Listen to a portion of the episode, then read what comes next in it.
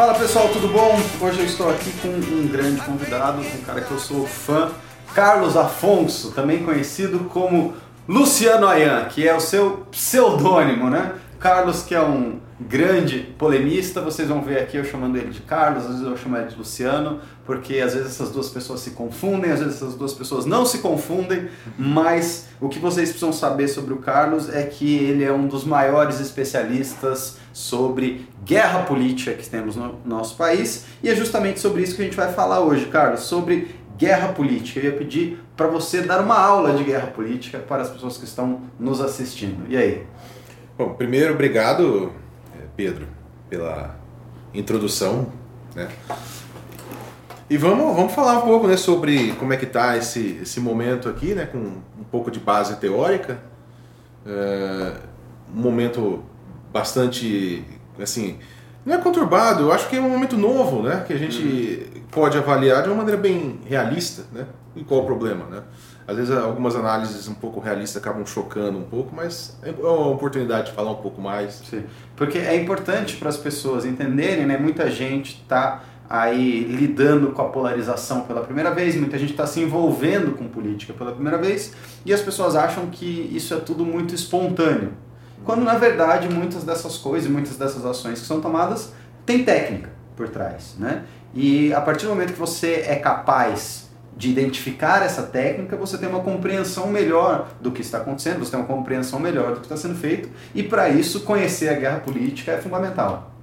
Exato, e às vezes pode parecer um pouco é, maquiavélico demais olhar por esse aspecto, mas na verdade, é, se nós queremos, por exemplo, que o Brasil ele que o governo faça o melhor, por exemplo, se nós olharmos para os interesses que existem nas chaves que estão é, hoje no jogo do poder, e é natural do ser humano, nós vamos poder cobrar mais.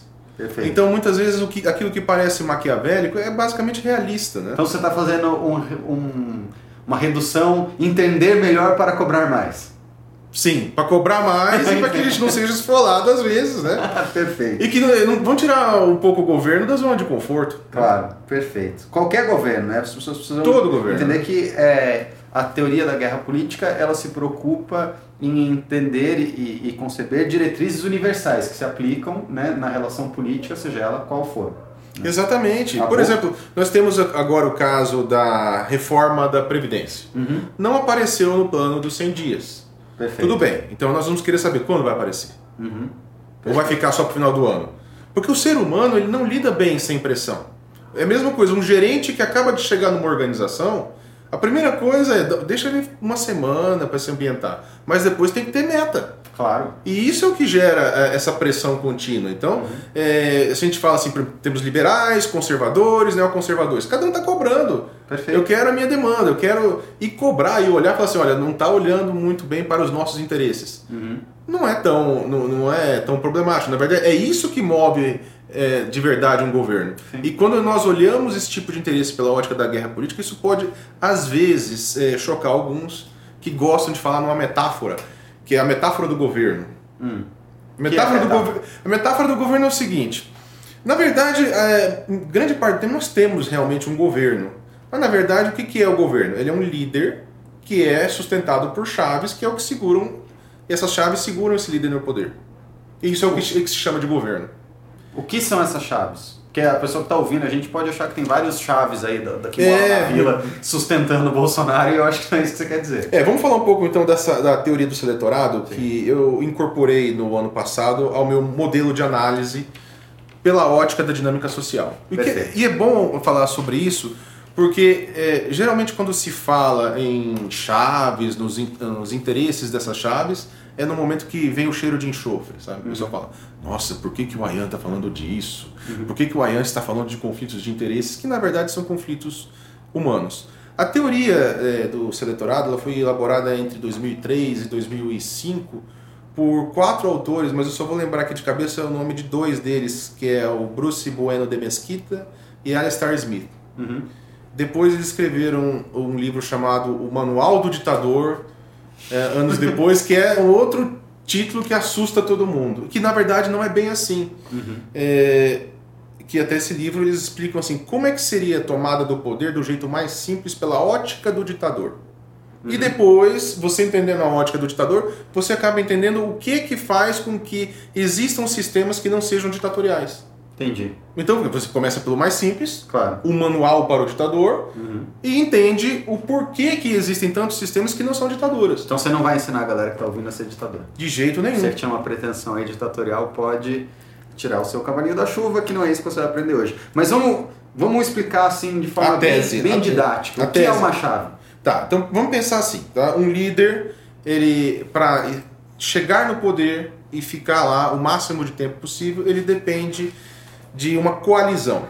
Tá? Uhum. Uma, essa coalizão é um grupo de pessoas que eles representam aquilo que se chama de blocos do seletorado. Seletorados são é, é, grupos de pessoas que você pode agrupar que têm interesses em comum. Uhum. Por exemplo, é, empresários, é, os adeptos, aqui no Brasil, nós vamos considerar os empresários, os militares, os evangélicos. Então, se você juntar tudo isso aí, você tem um, um conjunto de blocos, e esse conjunto de blocos é o que se chama de seletorado, uhum. tá? o seletorado real. O nominal é tudo. São, são todas as pessoas. Perfeito. O real, pessoas... é, o real é aquilo que você conta para ficar no poder.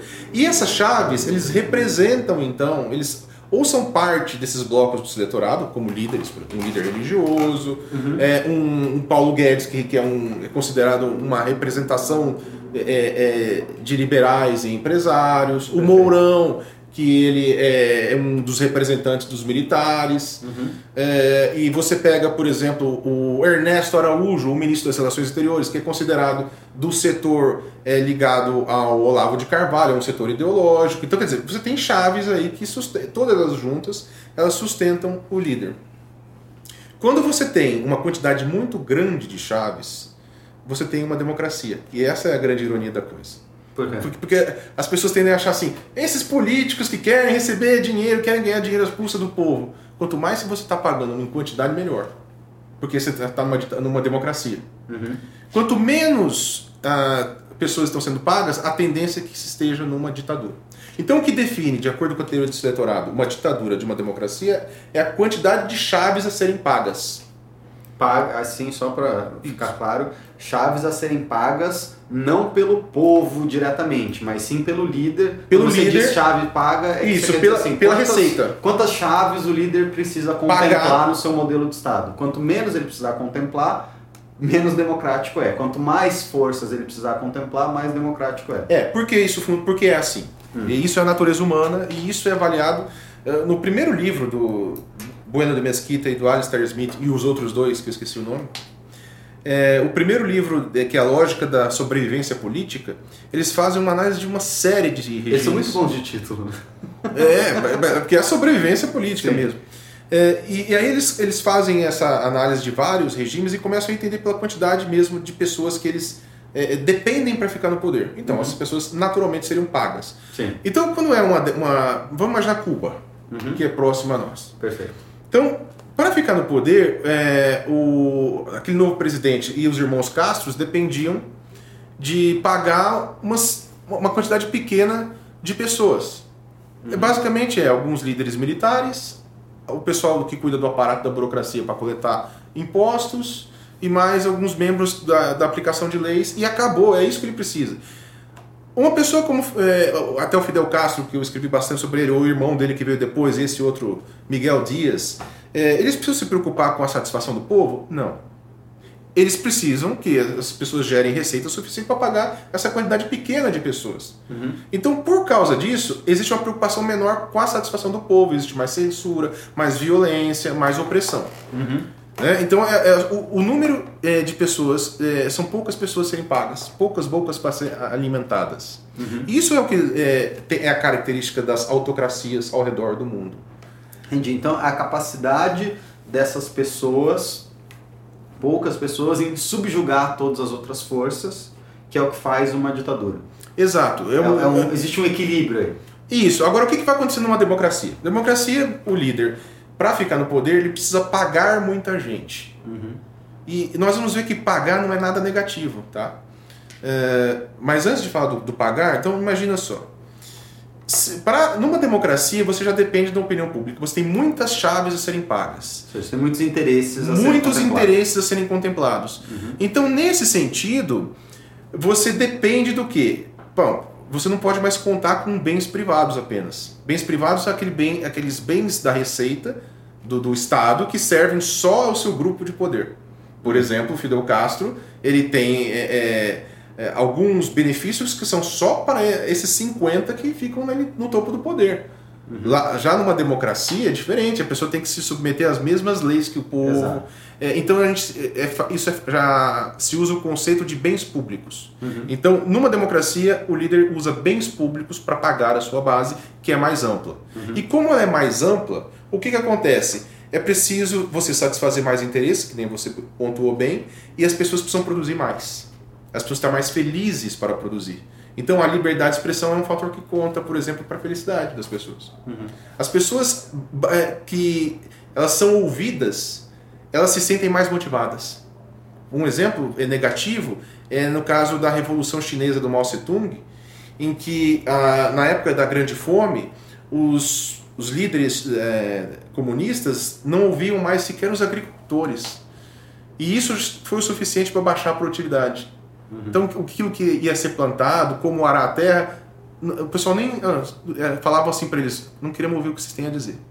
Então, quanto mais é, liberdade de expressão você tem, você tem mais motivação para produzir, mais motivação para as pessoas quererem ficar no país, elas vão viajar para outro país, vão querer voltar, uhum. então elas vão querer se especializar. Então, é, ah, nesse momento, e seja por sistemas sociais democratas ou sistemas de direita mesmo, é, liberal conservador, é, tradicional que vão duelar pelo poder, numa democracia é preciso satisfazer e contar com a opinião pública. Sim. Então, nesse momento, é, essas, esses, essas chaves, eles também olham para a opinião pública como uma chave. É, é, é como assim, como, é, eles olham para a opinião pública como um fator importante para precificar o apoio deles. Sim. Então, vamos imaginar o que aconteceu com a Dilma.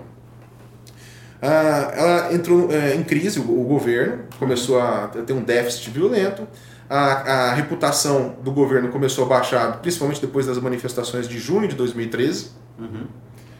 E nessa época começou a custar mais caro para a base segurar Dilma, porque nós estamos falando quê? de deputados, de senadores que estão olhando e falando assim: olha aqui, Dilma, é, eu preciso de mais para poder te segurar. A tua reputação está ficando ruim, está ficando ruim para gente. Uhum. E olha só como, como é uma coisa assim que aparentemente é macabra, mas começa a se reverter num benefício para o povo. Sim. Para as chaves, é, começa a contar como importante a satisfação das pessoas. Claro.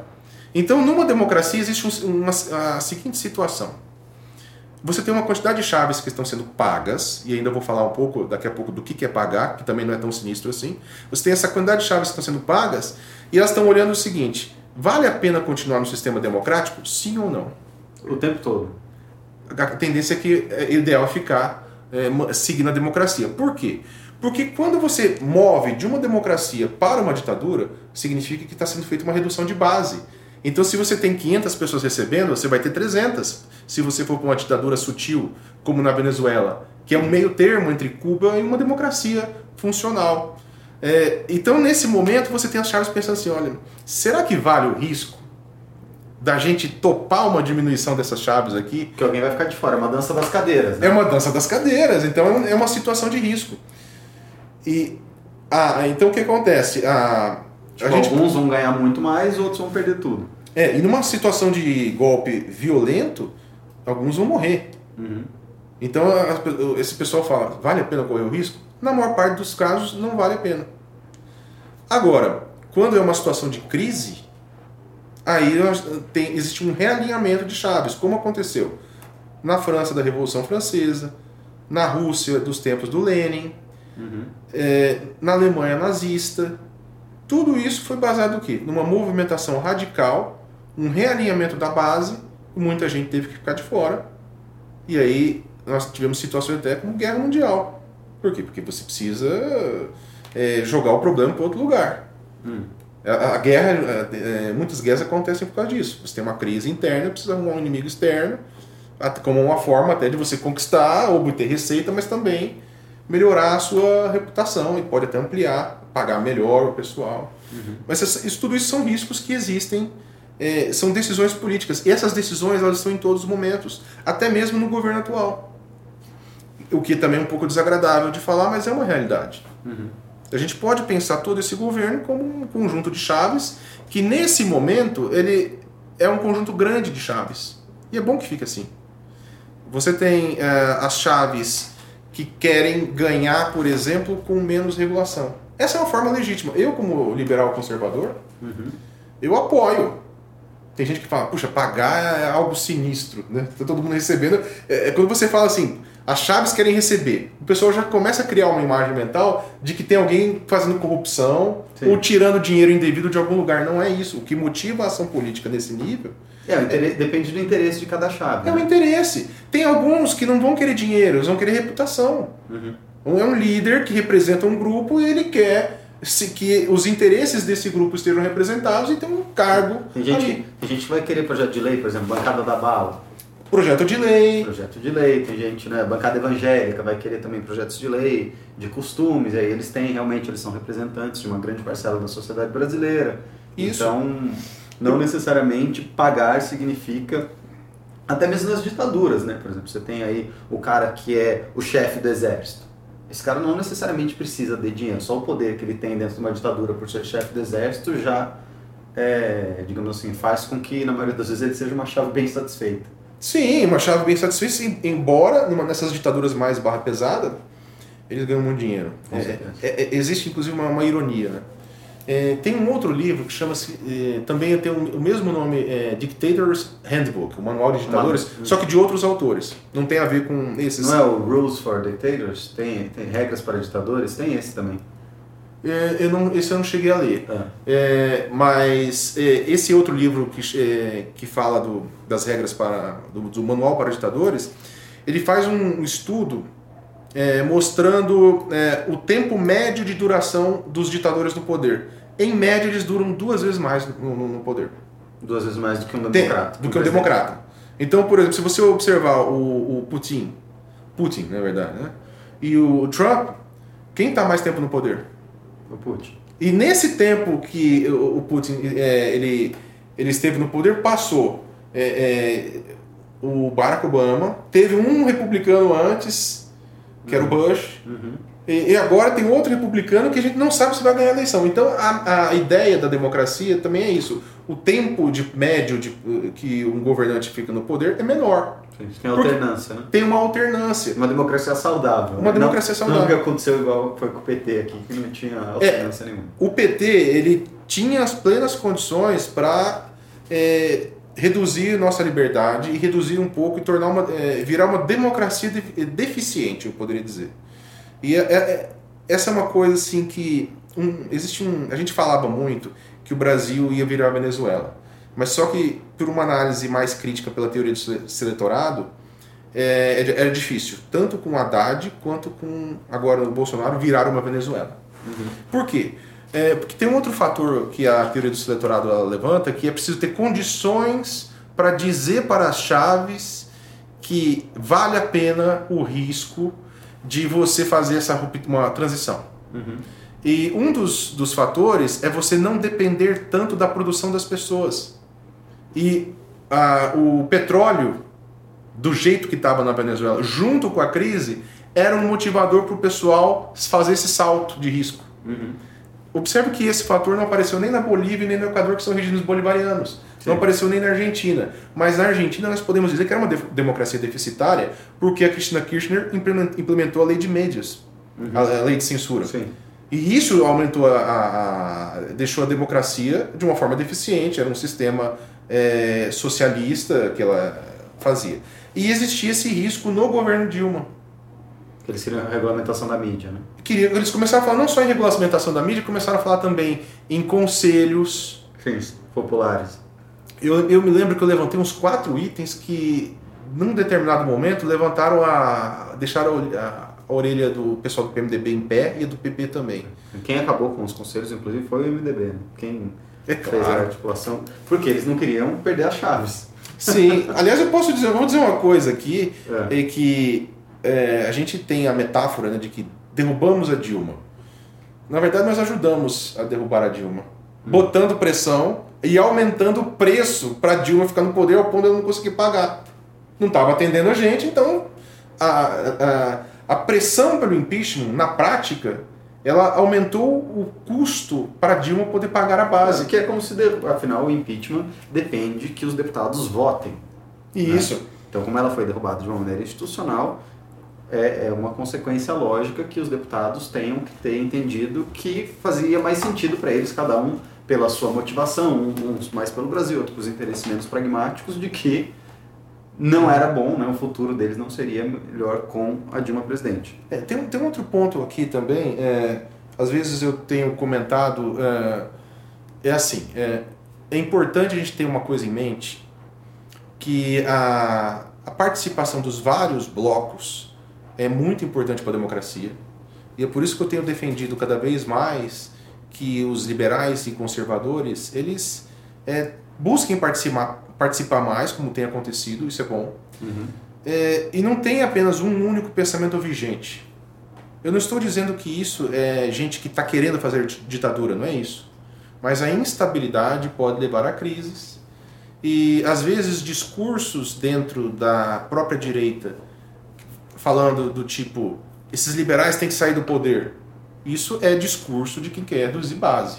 Se não quer reduzir base, pode atiçar a sanha de assessores que podem vir com a ideia. Uhum. Olha, a gente pode. Posso governar sozinho. Nossa, é, a gente pode governar sozinho se a gente der um chute no Paulo Guedes uhum. e fazer deixar a democracia um pouco mais deficiente.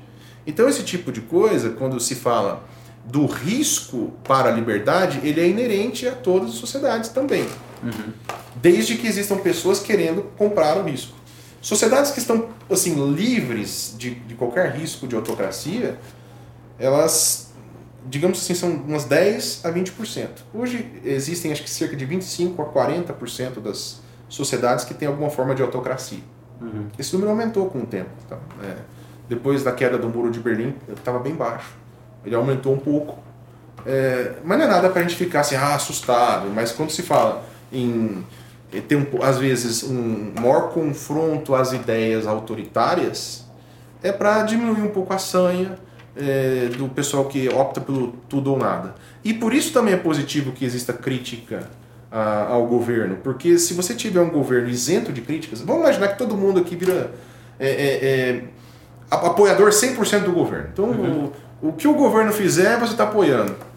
Isso vai retirar a pressão do governo, Pode fazer o pessoal ficar com ideia besta. Algumas das chaves ficaram com ideias meio bestas. Não, vai centralizar poder, óbvio. Centraliza poder. É, é natural, é uma consequência natural. Se não tem oposição, se só tem, né? Se todos os interesses, digamos assim, estão atendidos porque todo mundo concorda com tudo, a tendência é que o governo realmente centralize poder. Centralize poder e ele se desobrigue de resultados.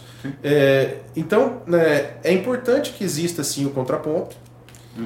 É, eu defendo, tanto que às vezes eu tomo uma postura é, de elogiar aquilo que eu acho interessante, criticar aquilo que eu acho que não atende. Que é diferente de oposição, que também é importante que exista. Né? Sim, é importante é que exista. Que aqui você está falando de uma base crítica né, do governo, que é uma. Porque assim, o governo não vai atender a oposição. Uhum. Se ele não precisar, a menos que ele esteja fraco e precise atender a oposição. Mas aí você está falando não só de oposição, mas também de uma base crítica que o governo pode atender. Sim, imagina é, a posição de alguém que é parte, é uma das chaves do poder uhum. e não tem interesse nessa redução de chaves e acha que a estabilidade é o caminho. Uhum. É, para esta pessoa, a existência de uma oposição é positiva, porque isso também bota pressão no governo. Entendi. O que não pode, é claro, é deixar que a oposição chegue num ponto de que ela vai desgastar o governo a ponto de não fazer nada. Que aí, aí ele, a, a, a crise é um outro problema, uma crise absurda, é um outro problema que é o tal do checks and balances da democracia, né? Sim. Falar de uma outra maneira. E essa é uma visão conservadora. É, essa é uma visão conservadora no nível do conservadorismo tradicional. Eu acho que está faltando um pouco hoje. É, e eu sou bem. É, isso é uma coisa é, que as pessoas ficam um pouco incomodadas às vezes de ouvir, mas tenho que falar. Hoje nós temos uh, o, o principal setor da direita que fala mais é o setor neoconservador. Uhum. Eles também não gostam do rótulo neoconservador, mas é, é, fato que eles adaptaram. O que é um neoconservador?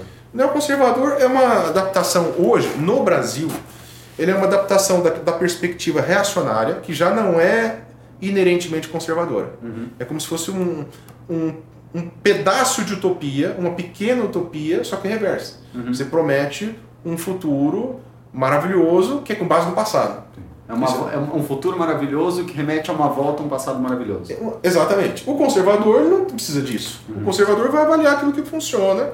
A, a ideia do conservador é olhar o seguinte: olha, nós não podemos perder o que nós conquistamos em termos de sociedade e temos que avançar naquilo que é possível. Por isso que é o princípio da prudência. Uhum. Perfeito. Já o que é o neoconservadorismo? O neoconservadorismo ele é uma visão muito pragmática que juntou conservadores, reacionários, liberais só na economia, não aquele liberal clássico, eles não gostam uhum. do liberal clássico.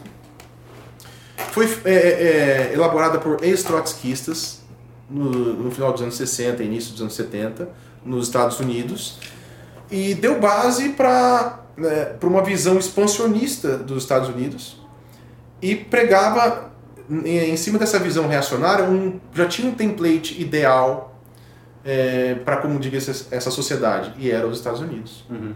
Então era, isso justificava a venda do modelo americano de democracia, entre aspas, no caso, para o Iraque, para o Afeganistão. Uhum. Só que, claro, precisa invadir, matar os vilões, tocar o terror e depois resolve. Uhum. Uma utopia, que nós vemos que criou dois estados fracassados é hoje. Uhum. Não tem nada, não, não restou nada desses dois países ali, né? Então a, a, o neoconservadorismo ele é isso. Ele, ele já tem um modelo pronto de sociedade, é o modelo americano. É arriscado? Sim. A gente pode ver que é uma coisa que está indo. É, não é bem o que é habitual para a cultura nacional. Então está se mexendo um pouco. É, observe como existe essa preferência pelos Estados Unidos nos negócios, uhum. só que o pessoal mais nacionalista pode ficar incomodado. É, que até ficou, inclusive, naquela.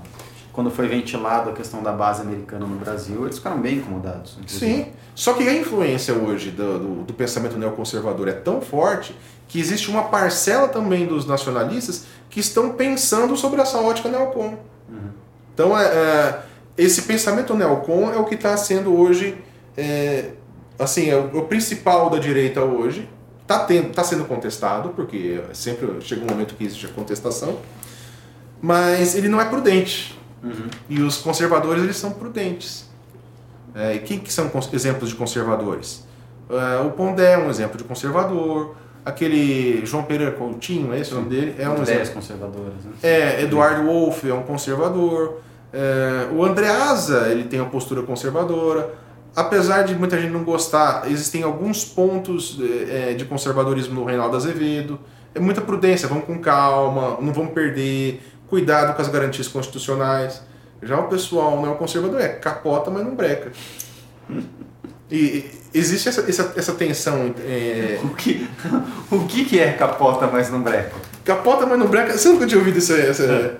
O que, que, você quer dizer? Quando você diz que um neoconservador é capota, mas não breca, o que, você É a política da imprudência. É, é, é, assim, você teve uma greve dos caminhoneiros é, e de repente a gente que falava assim, tá aí, os, esses caminhoneiros são a vanguarda, a nova vanguarda revolucionária. Onde que o conservador fala isso? Sim, não fala. Então, se você pegar os 10 princípios do conservadorismo do Russell Kirk, eu, esses dias eu coloquei lá, falei assim, ó, tá aqui os 10 princípios esses conservadores aí seguem pelo menos cinco desses? Não seguem. Então não é uma visão conservadora tradicional. O próprio Burke ficaria horrorizado né, com uma perspectiva de uma revolução caminhoneira. Claro, né? É, é, é, é que era um pensamento. É, o conservadorismo é um pensamento antidisruptivo. Sim. E o neoconservadorismo ele é disruptivo. Né? Uhum. Então é preciso ter um pouco um maior balanceamento. Então, por isso, as minhas críticas ao pensamento neocon hum não tem a ver com é, a eliminação do pensamento neocon. Eles são parte importante. Mas é importante que todos participem. Entendi. E, o... e como que isso se aplica, então, à guerra política? Né? Você, explicou aí as chaves, explicou realmente como é que tem essa dinâmica de força, qual é o interesse de cada força, mas e a guerra em si? Tá, agora na guerra política, como é que eu vejo, é, quais são os próximos caminhos, o que, que eu vejo de importante? Ah, no meu entender, eu entendo que os neoconservadores eles são bastante pragmáticos e eles têm a visão mais clara de política hoje. Uhum. Na direita ou na direita, todo? Na direita, acho que como um todo até. Tá? Uhum. Assim, ó, eu entendo que a esquerda também tem os seus núcleos que tem alta conscientização política, alto pragmatismo. Mas eu vejo que hoje o grupo que se destaca, principalmente dentro da direita, que é o neoconservador. Então, eles pensam claramente tudo de uma maneira pragmática para aumentar a participação em postos do poder. É, enquanto que eu vejo que outros grupos, hum. eles têm dificuldade de entender esses conflitos de interesses. Principalmente o grupo liberal. Como? É difícil, por exemplo, eles, é, eles disputarem a, as, as pautas. Nesse caso, por exemplo, da reforma da Previdência ficando é, em uma posição inferior. Hum. Se, se fosse a reforma vinda do grupo neoconservador, isso já tinham tocado terror. Nós queremos uma. Que isso? Quando? Queremos data. É agora. Os liberais não, estão falando assim. A maior, não tão, são todos liberais, mas uma boa parte pensando. Ah, mas nós estamos juntos aqui no governo. Ainda não tem essa visão de um governo unificado. As hum. chaves estão se reposicionando, estão dizendo uh, qual que é a prioridade de cada um. Sim, tá, é nítido assim para quem acompanha que está tendo disputa de poder de pelo menos três grupos dentro do governo e isso ainda não está é, consolidado, né? não está cristalizado isso. qual é o poder de quem, quem é a chave que manda mais, quem é a chave que manda menos. É, principalmente em termos de prioridade. Uhum. Então se você sai com uh, algumas pautas para neoconservadores, outras para o setor militar, algumas para o setor evangélico, mas algumas aqui para o setor liberal, é, isso aqui ficaria mais claro. Mas a gente observa que a, a pauta, grande parte do, do, dos pontos são é, levantados pelo governo, 60% são orientados aos neoconservadores, hoje. No mínimo, 60%, 70%. Eles estão dando tom do debate. Uhum. Então eu acho que liberais eles são mais competentes na guerra política, segundo a sua visão. Mais competentes, mais realistas e principalmente eles têm uma noção clara de conflitos de interesses. Quais são os conflitos, os interesses deles? Uhum. O que, que nós queremos em primeiro lugar? Uhum. Enquanto que eu vejo que para os outros eh, setores da direita existe uma eh, ainda pouca clareza desses conflitos de interesses. Não entendi. Por exemplo, para os liberais é muito nítido que eles querem a reforma da Previdência. Sim, só que eles não entendem ainda que existe gente que não está querendo a reforma da Previdência lá dentro. Entendi. Eles, eles, não, eles não são capazes de identificar quem são essas pessoas e tomar uma atitude que force essas pessoas a pararem de interromper e de ser um problema. Por exemplo, nós temos um caso de um dos filhos do presidente que faz Twitter falando assim: ó, oh, esses liberais, onde já se viu. Uhum. E de repente eu vejo muitos liberais dizendo: ah, é um tontinho, é um. Uhum eles estão entendendo os conflitos de interesses como se fossem conflitos de entendimento. Uhum. Não, tem tá na hora de bater de frente e falar assim, olha, nos respeite. Uhum. Não vai falar assim da gente por quê? E, e dar umas cacetadas, umas e meia dúzia de cacetadas, falar assim, vamos ver se para. E você acha que como consequência última dessa reação, a gente teria um avanço da agenda liberal dentro do governo? Sim, você é, acaba conquistando mais respeito, falando assim, olha, estamos nos posicionando aqui. Uhum. Então nós vamos é, nos posicionar em termos de discurso, em coerência com as pautas que nós queremos, uhum. e não vai falar da, da gente dessa forma. Então é, eu vejo que. Eu só queria que você focasse um pouquinho mais nesse ponto.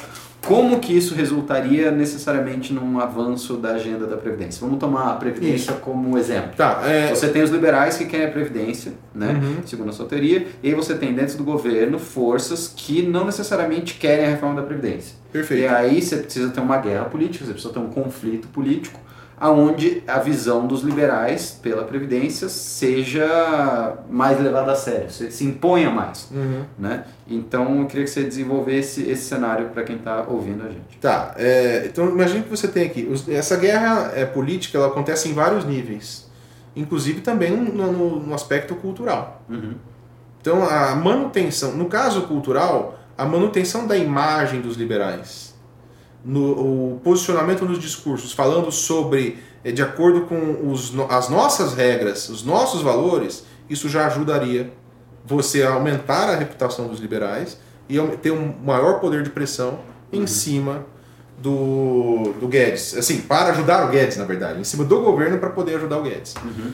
Esse é um dos exemplos. Então, quando eu digo que é preciso é, ter um posicionamento maior, é parar, às vezes, de falar até sobre os os discursos é, criados pelo outro. Uma coisa que eu acho é, complicado é um termo que é liberal na economia e conservador nos costumes. Por quê? Porque ele já está capitulando. Porque para o, o discurso é, neoconservador, que ele está dizendo, eu tolero o seu liberalismo só na economia, mas nos costumes eu já tenho a pauta pronta. Uhum. Enquanto que a visão liberal, ela não é liberal só na economia, ela é liberal em termos de liberdade política, é liberal em termos de liberdade é, de associação, liberdade de expressão e também né, a questão do livre mercado. Uhum. Quando você fala que você é liberal só na economia para agradar o neoconservador, e algumas pessoas fazem isso, tá? Uhum. Tem algumas que não fazem com essa intenção, mas quando elas fazem para agradar o neoconservador, ela já está capitulando. Até porque o, o, neoconservador ele é meio que liberal nessas coisas também. Né? E sim, ele aceita o liberalismo, mas só na economia. Por isso que então teve um encaixe bom. Uhum. Né? É, mas é, eu acho que falta ainda uma visão maior de se falar do liberalismo num nível geral. Por que, qual que é um risco que acontece? Nós já vimos um papo surgir esses dias aí de regular a mídia. Uhum. Dentro da direita. Da, com certeza esse papo não vem do setor liberal. Claro. E com certeza essa conversa não atende às chaves liberais Sim. no nível econômico. Uhum. Por quê? Que geralmente a uma tirania sutil ou uma democracia fragilizada, vamos usar esse termo aqui, e, ou alguma, qualquer tipo de restrição à mídia, gera uma desobriga, desobrigação de você entregar resultados econômicos. Até, historicamente, quem tentou mexer na mídia é porque falou assim: olha, eu vou deixar essa parte de melhorar a economia um pouco mais para frente e vou cuidar dessa outra parte aqui. Então preciso dar uma regulada na, na mídia. Uhum. Geralmente o papo é assim. Então isso não nos interessa. Claro. Qualquer conversa de restrição à liberdade de imprensa não interessa ao setor liberal. Uhum. E não, Mas, e não deveria, assim, interessar nenhum conservador real. Né? Isso, aos liberais e conservadores isso não deveria interessar. Sim. Porque os conservadores não querem a disrupção. Exato. E os liberais, ele já tem a, se você juntar liberais e conservadores, ambos teriam um ótimo motivo para uhum. lutar contra qualquer forma de cerceamento à livre expressão. Claro. Mas como a voz está tá em baixa, e o, o neoconservador ele está dando tom e eles estão um pouco é, animados demais, talvez pela, é, principalmente pela disparidade na correlação de forças. Então a gente ouve discursos dizendo ah, precisamos dar um jeito na mídia, cortar verbas especificamente deste meio. Uhum. E fica numa boa. Uhum. Então é, é preocupante nesse sentido. E isso é disputar, então, nesse âmbito cultural, a guerra política. Para que é, o setor, tanto liberal quanto conservador, tenha mais poder de barganha para exigir as reformas. E daí a gente vê isso como resultado lá na frente, que uh, há uma maior priorização da pauta que nos atende. Entendi. E, e, também a obstrução das pautas que tanto os conservadores quanto os liberais acham que não são democráticas. Né? Isso. Eu quero um exemplo bem claro dessa semana a questão da China. Hum. É, o, o tom de discurso modifica a percepção. Eu realmente, assim, quando se fala em software de monitoração, eu já quero subir na parede, duas paredes. então, eu, falou em software de monitoração, eu não quero nem saber. Qual era o maior problema? Era software de monitoração. Claro. Na China é um detalhe adicional. Sim. Se vier software de monitoração de qualquer outro país, não importa de qual seja, é uma porcaria. Tinha umas pessoas virando assim, isso, isso era nítido, falando: ah, vai buscar essa tecnologia em Israel, vai buscar essa tecnologia nos Estados Unidos. E as pessoas não entenderam o cerne do problema, que é a tecnologia, que é, que é o Estado vigiando né, e investigando pessoas inocentes. Né? Isso, olha que muito bom você ter falado isso, Pedro. Olha só. Se você tem a discussão de um lado falando, nós não admitimos software de monitoração de lugar nenhum, e até a questão da China é um agravante. Uhum. Esse é um discurso liberal conservador aqui. Uhum. Agora, olha só, o outro discurso que você citou. Ah, software de monitoração não tem que pegar da China, não. Tem que pegar lá de Israel. Tá vendo que você tem dois discursos opostos aqui, Sim. em termos de liberdade? De princípio, né? De princípios. Sim. E eu vi que, é, pelo, pela, é, pela pela forma como o discurso neocon se apresentou nesse caso, esse discurso liberal quase não foi falado. Uhum. E aí todo mundo foi bater no pessoal por causa de ir para a China. Tudo bem, pode se criticar, mas não era o assunto principal. Então é, existem algumas questões ali que você vê que todo, todo debate tão, tem a ver com o avanço dos interesses de cada grupo. Uhum. Nós não queremos, eu estou falando aqui no caso nós liberais e conservadores, embora eu respeite todos os outros, é, nós liberais e conservadores não queremos software de monitoração de lugar nenhum. Né? É, esse é um assunto que não foi discutido. Então corremos o risco de se falar em violação à liberdade, quando na verdade o assunto foi só falar da China. Uhum. Então é, esse é um exemplo também de guerra que é disputada em, todo. É uma guerra de frames aí. Entendi. E nessa questão da, da China, então você acha que o saldo foi meio positivo? Que a gente teve a questão que o tema foi abordado, foi impedido, né? Acredito que depois desse né, desse bafafá, desse escândalo que teve, o, os deputados do PSL vão desistir de apresentar um projeto de lei, creio eu, quero uhum. acreditar, né, que depois da, da Sul foi, mas a, a questão fundamental, como ela não foi abordada, a gente pode ver, sim, esse mesmo projeto de, de monitoramento vindo aí de outros países e novas pessoas protocolando projetos de lei nesse sentido, porque o, a questão, o cerne da questão do ponto de vista liberal e do ponto de vista conservador não foi abordado. Sim, eu acho que isso depende de como nós nos posicionarmos. Tem uma oportunidade aí, que nem você falou, a gente aproveitar esse clima anti-China e aí começar a mudar o discurso e falar assim: agora. Primeiro nós queremos saber o que, que realmente aconteceu lá. Uhum. Já tinha um projeto pronto? Uhum. Como era esse projeto?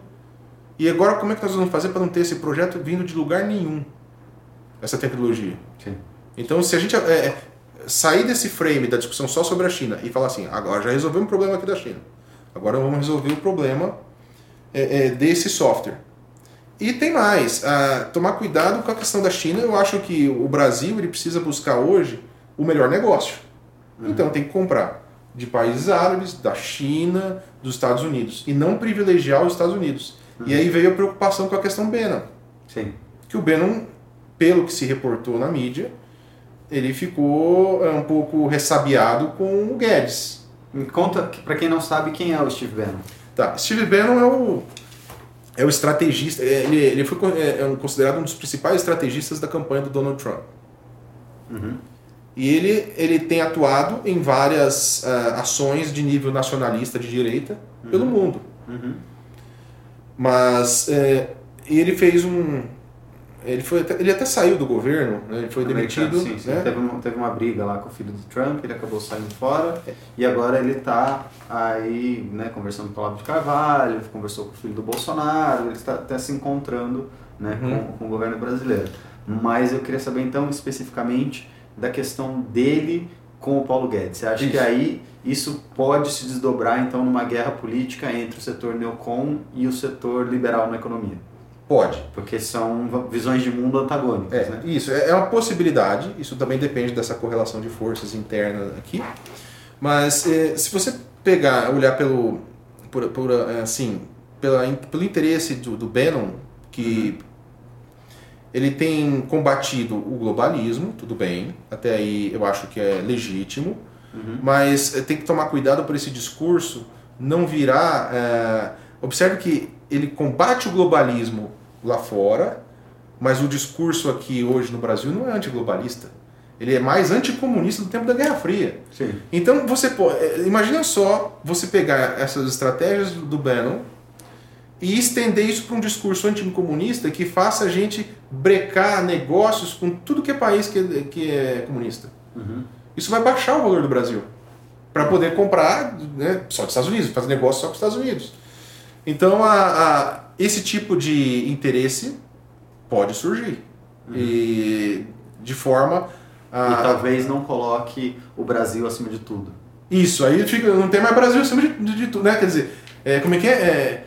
é? Brasil acima de tudo, mas o, o, Deus é o Trump. Aí não dá. Uhum. Né? É, e principalmente pelo, pela importância que o Brasil conquistou. É, eu sou assim, eu sou um inimigo do governo Lula. Mas teve um dos pontos que ele não atrapalhou aquilo que o FHC construiu, que é deixar o Brasil crescer e se posicionar lá fora, e até falar um, um pouco mais grosso lá fora. Uhum. No, no, tempo da Dilma, obviamente, virou totalmente subalterno a, a países bolivarianos, mas o, o, o, Lula ele atendeu muitas, muitas chaves no começo. Né? E, sem querer, a gente teve uma reputação lá fora. Começou a falar mais grosso lá fora e vai voltar a falar fino, é vai virar agora um país que é, vai falar grosso com a China e vai falar fino com os Estados Unidos. Não, a gente pode falar grosso com todo mundo. Falar assim, eu quero ver o melhor negócio aqui no Brasil. Claro, Você pode colocar restrição para alguns países. Uhum. Cuba, por exemplo. Venezuela, excelente. Uhum. Mas não pode ser ao ponto de deixar a gente é, é, virar uma colônia. Não estou dizendo que seja isso. No pior cenário poderia ser. Uhum. Agora, ir lá para os Estados Unidos usar bonézinho do Trump, o que, que é isso? Ontem teve um negócio absurdo. Ah, acho que foi perguntado por, por Bolsonaro sobre a questão da Venezuela. Uhum. E teve a fala: nós vamos seguir o Trump.